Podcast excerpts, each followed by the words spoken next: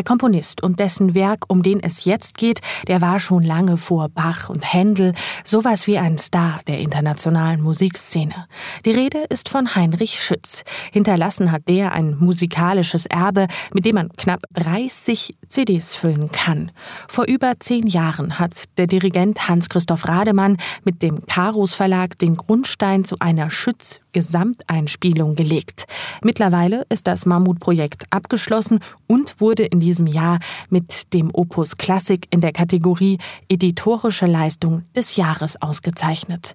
Zeit für ein Resümee.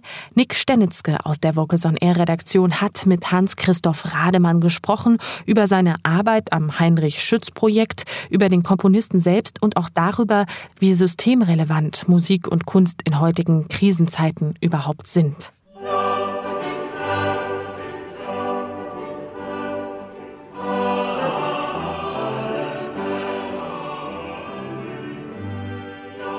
Im Takt besteht gleichsam die Seele und das Leben aller Musik, schreibt der Komponist Heinrich Schütz.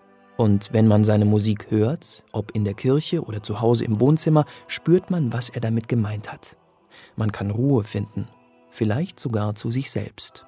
Heinrich Schütz ist einer der wichtigsten Komponisten des Frühbarock. Zu seinen Lebzeiten war er so etwas wie ein Star mit internationalem Ansehen – mit seinen vornehmlich geistlichen Chor- und Vokalwerken hat er dem Publikum Luthers Bibelübersetzung nahegebracht und damit Musikgeschichte geschrieben. Mit Anfang 20 macht sich Schütz auf in eines der damaligen Weltzentren der Musik. Venedig.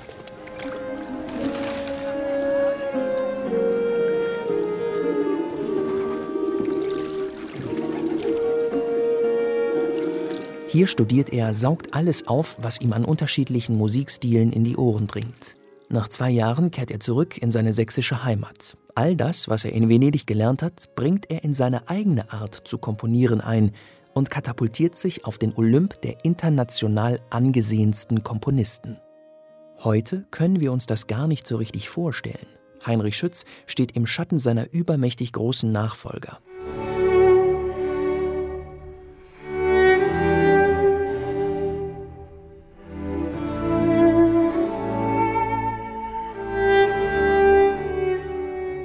13 Jahre nach seinem Tod, 1685, werden Bach und Händel geboren.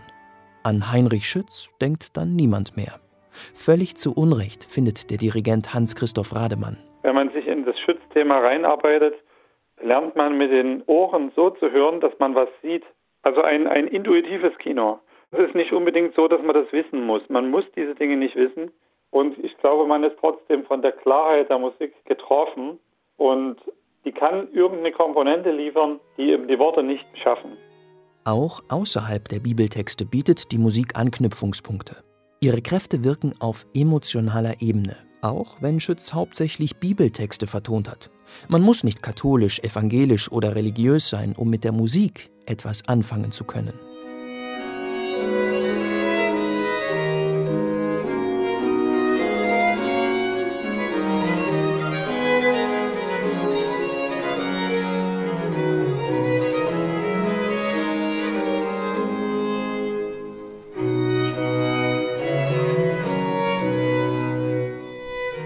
Hans-Christoph Rademann ist schon als Sängerknabe im Dresdner Kreuzchor mit der Musik von Heinrich Schütz in Berührung gekommen. Mit 20 Jahren gründet er den Dresdner Kammerchor und wieder ist es Schütz, an dem vielfach während der Chorproben gearbeitet wird. Dass Hans-Christoph Rademann den Komponisten jetzt mit einer Gesamtedition würdigt, ist nur konsequent. Gut zehn Jahre hat es gedauert, das musikalische Erbe von Heinrich Schütz auf knapp 30 CDs einzuspielen – ein schweißtreibendes, kräftezehrendes Projekt. Finanzielle Risiken inklusive. Für Hans-Christoph Rademann hat sich aber jede Mühe gelohnt.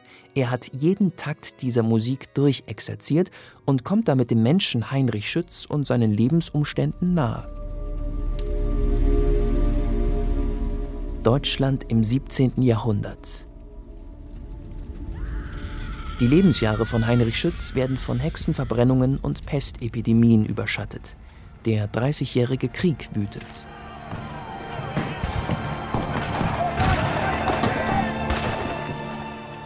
Es beginnt eine Zeit, in der lange keine Note gespielt oder gesungen wird. Schütz muss sich den Gegebenheiten anpassen.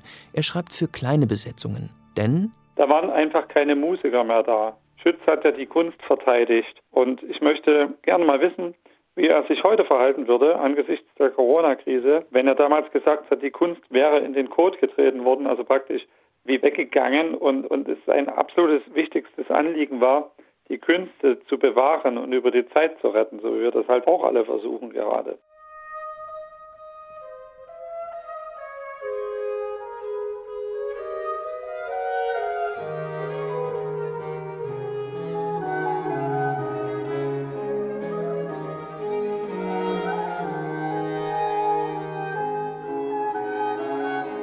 Was Heinrich Schütz im 17. Jahrhundert erlebt hat, war so etwas wie ein kultureller Lockdown, den wir heute kennen.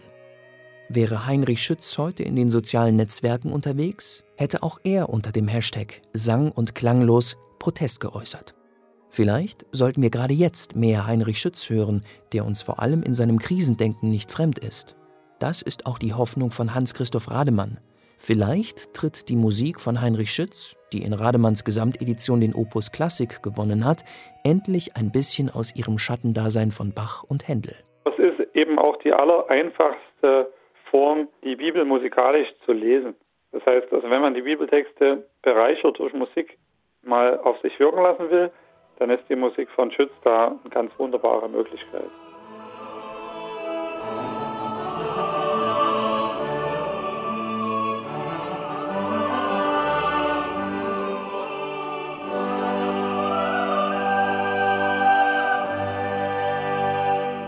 Nick Sternitzke über die Heinrich Schütz Gesamteinspielung mit dem Dresdner Kammerchor unter der Leitung von Hans-Christoph Rademann. Erschienen ist diese vollständige Aufnahme übrigens bei Karus. Hier bei Vocals on Air gibt es jetzt eine kleine Kostprobe aus der Gesamteinspielung. Ein Werk von Heinrich Schütz aus seiner Symphonie Sacre Nummer 3. Ein kleiner Ausschnitt, die Nummer 14, Vater unser der du bist im Himmel.